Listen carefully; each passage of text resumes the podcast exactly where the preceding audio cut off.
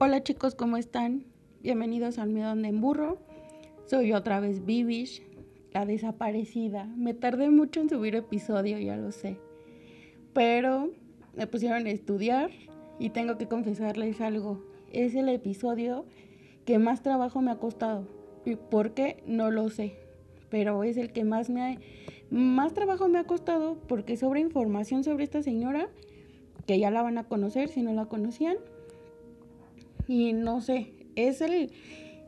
Me entró un me llegó un dolor de cabeza cuando estaba grabando horrible y sí comí, de hecho en la mañana había ido al parque a hacer ejercicio, entonces no sé qué pasó, pero cuando estaba grabando me llegó un dolor de cabeza, pero bueno, ya está aquí el, el episodio. Antes de empezar, no se les olvide visitar el perfil de Jesús Estrada. Él me ayudó con la imagen del podcast, ya se los he dicho, él hizo esa brujita, ese gatito, ese burrito. Está en Facebook como JArt y está en Twitter como arroba Jesús-ilustra. Y si ya están por Twitter, pueden pasar a verme, estoy como arroba el miedo anda. Espero les guste el episodio de hoy. Bienvenidos. Las fuentes en las que me apoyé son nationalgeographic.com, abc.es, 20minutos.es, criminalia.es, f.com, miexpedientefavorito.com, wikipedia.org y cultrota.com. Una vez aclarado lo anterior, sigamos con el episodio de hoy. Uno de los casos policiales más macabros, escabrosos y mediáticos de España tuvo como protagonista a Enriqueta Martí Ripolés, una mujer que fue señalada como una supuesta asesina en serie, secuestradora y proxeneta de niños, y quien sería bautizada por la prensa como la vampira de la calle de Poniente, la vampira del Raval o la vampira de Barcelona. Y le decían la vampira porque se creía que tomaba la sangre de sus víctimas como elixir de la juventud. La historia y la leyenda de Enriqueta Martí se forja a través del tiempo gracias a la prensa de principios del siglo XX. Enriqueta nació el 2 de febrero de 1968 en la localidad catalana de San Feliu. Muy joven se trasladó a Barcelona donde trabajó como niñera antes de dedicarse a la prostitución, tanto en burdeles como en zonas de la ciudad dedicadas a esta actividad. Pese a que Enriqueta se había casado en 1895 con el pintor Juan Pujaló, no dejó de frecuentar los bajos fondos y a los malvivientes locales. Por esa época, Enriqueta durante el día mendigaba y pedía en casas de caridad, conventos y parroquias, vistiendo harapos y llevando en ocasiones niños de la mano, que hacía pasar por sus hijos, los mismos niños que posteriormente prostituía o asesinaba. Por las noches, en tanto, se vestía con ropas lujosas, sombreros y pelucas, y se hacía ver en ambientes donde acudía la clase acomodada de la ciudad. Es probable que en estos lugares ofreciera sus servicios como proxeneta infantil. En 1909, Enriqueta Martí fue detenida en un piso de Barcelona, acusada de regentar un burdel donde se ofrecían servicios sexuales de niños de entre 3 y 14 años. Pero gracias a sus contactos con altas personalidades de Barcelona, que contrataban sus servicios como proxeneta infantil, Enriqueta nunca tuvo un juicio por el asunto del burdel y el proceso se perdió en el olvido judicial y burocrático. Al mismo tiempo que ejercía la prostitución y hacía de proxeneta de niños, Enriqueta también se ganaba la vida como curandera, vendiendo remedios, cataplasmas y ungüentos que elaboraba con los restos humanos, carne, grasa, sangre y cabellos de los supuestos niños que asesinaba. Una niña perdida atrajo la atención de Enriqueta, un 10 de febrero de 1912 desapareció Teresita Guitart, miembro de una de las familias más ricas e importantes de Barcelona. Caminaba de la mano con su mamá cuando de un momento a otro se distrajo y no la volvieron a ver. La familia desesperada comenzó a buscarla sin parar y ofrecieron importantes recompensas a quien encontrara la niña o diera información sobre ella. Pasaron 15 días y nadie sabía nada. Muchos pensaban que la niña ya estaba muerta, hasta que una vecina descubrió algo muy extraño en la casa de Enriqueta. Una vecina que vivía en la calle de Poniente vio el 17 de febrero a una niña que nunca había visto en la casa con el número 29. Tenía cabello rapado. La niña miraba desde un ventanal del patio interior de una escalera. Esta pista alertó a la policía, que con la excusa de una denuncia por tener gallinas en un lugar tan pequeño, descubrió que ahí se encontraban dos niñas pequeñas en esa casa. Una de ellas era Teresita Guitart y la otra una niña llamada Angelita, también desaparecidas. Enriqueta Martí fue arrestada en el mismo lugar sin oponer resistencia. Enriqueta había secuestrado a Teresita, una calle próxima a su domicilio. La había rapado la cabeza y la tenía amenazada diciéndole que ella era su madre, que ya no tenía padres y que desde ese momento tenía que responder al nombre de Felicidad. La otra niña llamada Angelita, de padres desconocidos, declaró que junto a ella había otro niño, de unos cinco años. Angelita también declaró que Enriqueta se había llevado a este niño de cinco años a la cocina y que Enriqueta traía un cuchillo en la mano. Después de esto ya no volvió a ver a ese pequeño.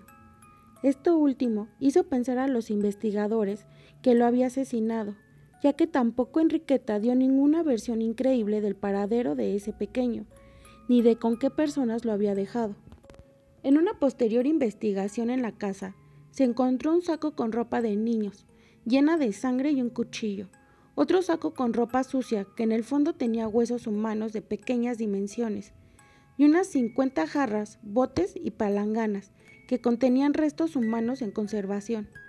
Más tarde se registraron dos pisos más donde había vivido Enriqueta Marte, y en ambos se encontraron restos humanos de niños de 3, 6 y 8 años en falsas paredes y en los techos. Según la policía, los restos hallados en todas las viviendas correspondían a un total de 12 niños. La noticia se regó rápidamente por todo el mundo, pero los más afectados eran los cabezas de familia catalanes, que eran criticados por consumir los productos que Enriqueta vendía. Enriqueta se había convertido en una celebridad para la prensa. Todos los días sacaban titulares distintos sobre supuestos descubrimientos en este caso. La mujer fue llevada a juicio y condenada a cadena perpetua. Toda Barcelona comentaba que Enriqueta tenía en su casa una habitación con mucho lujo. Sin embargo, vivía en una casa humilde. Cuando el representante del periódico ABC, Luis Antón, entró a la casa con el número 29 de la calle Ponet, declaró después de la visita, jamás he contemplado nada tan miserable ni tan repulsivo. Después de su arresto, Enriqueta ingresó en la prisión Reina Amalia, un centro demolido en 1936, y las autoridades aplicaron con ella algo similar a lo que hoy se conoce como protocolo antisuicidios, haciéndola acompañar por varias presas de confianza para evitar que se autolastimara. Ya que Barcelona bullía con dimes y diretes, afirmando que la iban a matar para que no contara quiénes eran los supuestos clientes de la alta sociedad que se beneficiaban con los truculentos vicios que ella alquilaba y procuraba. Los habitantes de la ciudad querían que Enriqueta llegara a un juicio, que revelara los nombres de sus clientes y que se le castigara de manera ejemplar. Existen varias versiones sobre la muerte de Enriqueta. El suicidio fue la primera de ellas, existiendo varias versiones, todas ellas cortándose las venas. Esto con una cuchilla metálica, con un cuchillo de madera e incluso mordiéndose las propias venas. La segunda versión es que otras reclusas asesinaron a Enriqueta con una brutal paliza. Y la última versión, y la más probable, es que falleció debido a una larga y dolorosa enfermedad, cáncer de útero. Enriqueta Martí murió el 12 de mayo de 1913, sin haberse producido el juicio que podría haber esclarecido el caso, y fue enterrada en una fosa común de un cementerio cercano.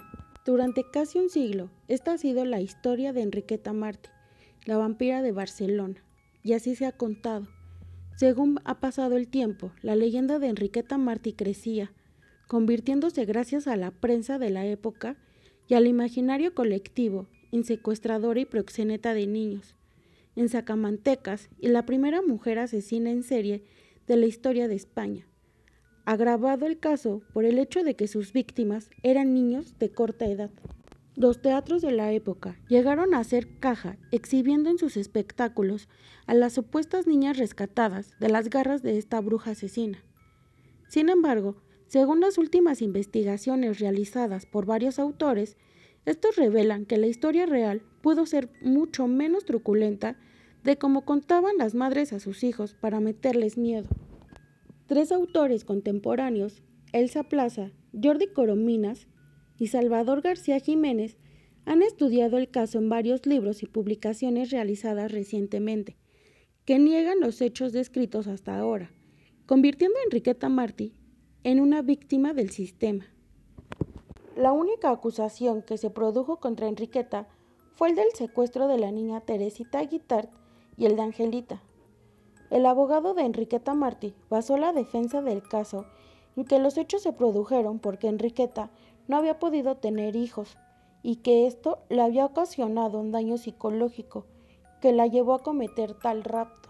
En su declaración ante la policía, Enriqueta dijo que Angelita era hija de su cuñada, a la que hizo creer que la criatura había fallecido en el parto. Aunque esto resulta ilógico siendo cuñadas, lo más probable es que la cuñada se la entregara de mano propia, y cuando sucedieron los hechos, la cuñada se apresuró a declarar lo anterior expuesto ya que resultaría difícil justificar que ella no hubiera sospechado de que Enriqueta tuviese una niña al poco tiempo de haber dado luz a ella, a una niña que casualmente no sobrevivió en el parto. Elsa Plaza declaró en su libro, lo único cierto es que Enriqueta secuestró a Teresita por motivos que nunca conoceremos. Su abogado defendió que sufría un tipo de trastorno por no poder ser madre. Angelita era su sobrina y ella la cuidaba. Respecto a los huesos, se demostró que eran de una persona de unos 25 años. Ella era curandera y en aquella época se pensaba que tener determinados tipos de huesos en casa traía suerte. Meses antes de que el caso se diera a conocer con la prensa, ya habían desaparecido varios niños. Y poco antes de la detención de Enriqueta, se había producido una intervención en un burdel donde se prostituía a menores, y en el que estarían implicados algunos policías y autoridades de Barcelona lo que provocó los comentarios por todo Barcelona de que Enriqueta era quien surtía de niños para las aberrantes prácticas sexuales. Las últimas investigaciones indican que Enriqueta era perfecta para alimentar el morbo de este caso. Las supuestas pócimas realizadas con sangre, la venta de niños y el resto de las actividades que se le adjudicaron quedan prácticamente descartadas porque esas actividades en su época y actualmente dan cuantiosos beneficios. Sin embargo, Enriqueta vivía en una casa sumamente humilde. Salvador García Jiménez escribió también para una publicación. Enriqueta Martí se refleja como una pobre diableza a quien el pueblo, los medios de comunicación y los plumíferos coronaron en el trono de un infierno que se había inventado. Enriqueta está claro que fue una delincuente, en sus antecedentes se mezcla la historia con el imaginario popular, pero en ningún caso se le puede considerar la asesina en serie que hasta hace pocos años se le consideraba. Ni siquiera los tribunales de la época le acusaron de ningún crimen. Y lo cierto tras esta historia es que Enriqueta se convirtió en una celebridad comparable con Jack el Destripador, alcanzando a aparecer su historia en múltiples series de televisión y en películas como Enriqueta Martí, la vampira de Barcelona. Y bien chicos, ¿qué les pareció esta historia? Bueno, más que una historia es como una leyenda. Eh, hay gente que no conoce o no conocía a Enriqueta Martí. Yo ya la conocía, pero hay un chico en Twitter que se llama Julio eh, García. Saludos Julio. Él me escribió hace 15 días y me pidió que hablara sobre ella. Entre otros temas, me pidió que hablara sobre ella y bueno, espero te haya gustado. Saludos. Debo de confesarles que me pusieron a estudiar. Hay demasiada información. Hay veces que se los he platicado, no hay demasiada información. La información está muy limitada. Pero aquí lo que sobra es información sobre esta mujer. Y fue no difícil, pero eh, me pusieron a estudiar. Recordé mis, mis días de estudiante, leyendo, subrayando, anotando lo más importante y bueno, espero les haya gustado. Hoy tampoco les tengo eh, relato, pero les tengo películas y espero esta sí les guste. Y bien, como se los comenté al, final del, del relato de la historia, hay una película, mejor dicho, va a salir una película sobre Enriqueta Marte. La película sale en noviembre, para ser exacto, sale el 20 de noviembre de este año, 2020. La película va a durar 106 minutos. La película es española y el título es La vampira de Barcelona. Esta película trata de reflejar cómo fue la vida de Enriqueta Martí. He leído em, reseñas o gente que dice que ya la vio. Supongo que es gente que se dedica al cine y los invitan para ver las películas antes que a los mortales. Y hay mucha gente que dice que le falta la película, que le falta mucho y que hay cosas que no cuadran con lo que se dice de la vida de Enriqueta Martín. Entonces vamos a esperarnos que salga la película. No sé en qué sistema o en qué plataforma vaya a salir, si en el cine, Netflix, eh, Amazon, no sé en qué plataforma, pero voy a estar al pendiente y cuando salga la película les voy a decir en dónde va a estar, dónde la pueden ver. Si les interesa más sobre esta señora, hay muchos libros más de 10 libros hay sobre esta mujer. Y cuando salga, me comprometo a decirles, a verla y a decirles qué tal estuvo la película. Y la otra que les voy a recomendar, conocen la historia, se llama Hansel y Gretel. Esta película es de las más nuevas porque hay películas de Hansel y Gretel de hace mucho tiempo, pero esta película está como un poquito nueva, es del 2013. Es terror y dura una hora 30 minutos. Aquí, hermanos adolescentes son esclavizados por una reclusa loca en su espeluznante casa de horrores. Veanla, está muy buena. Hay muchas películas sobre Hansel y Gretel. Creo que demasiadas para mi gusto. Pero hay unas que están como muy románticas, muy tiernas para verlas con la familia. Y hay otras que están muy de terror, dándole el papel de protagónico a la bruja. Entonces, véanla y de si ven esa, ya pueden empezar a ver todas las demás para que si no conocen la historia y no han leído la historia sobre Hansel y Gretel, se pueden ir adentrando en el tema. Chicos, gracias por estarme escuchando. Oigan, gracias por escuchar el episodio anterior, el de Jeepers Creepers, la verdadera historia no puedo creer que tenga 70 reproducciones en menos de una semana, en una semana. En verdad, muchísimas gracias. No lo puedo creer todavía. Creo que, aparte de leyendas del metro, es el más escuchado. En verdad, muchísimas gracias por estarme compartiendo y no se les olvide. Ya tenemos TikTok, ahí voy subiendo pequeños, este, mmm, pequeños audios de los episodios que ya conocen. Ya voy a empezar a subir este eh, pequeñas historias, historias nuevas, pero denme tantito tiempo porque estaba un poquito ocupada, por eso no había subido episodio. Aparte de que me pusieron a estudiar.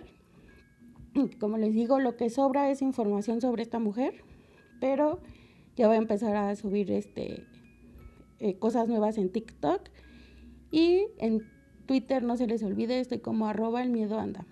Nos, no sé si vaya a subir mañana. Yo creo que sí. Si la vida y el destino quiere, ya tengo tema para mañana. Y si no, hasta el sábado les, hasta el viernes o el sábado, su episodio. Pero sí los leo y sí los escucho sobre qué temas quieren escuchar aquí. Gracias chicos. No se les olvide, cubrebocas, lavarse las manos limpiar todo lo que traigan en la calle y ahorita en el buen fin no procuren no hacer este mucha mucha bulla, estar ahí donde hay mucha gente. Cuídense, los quiero.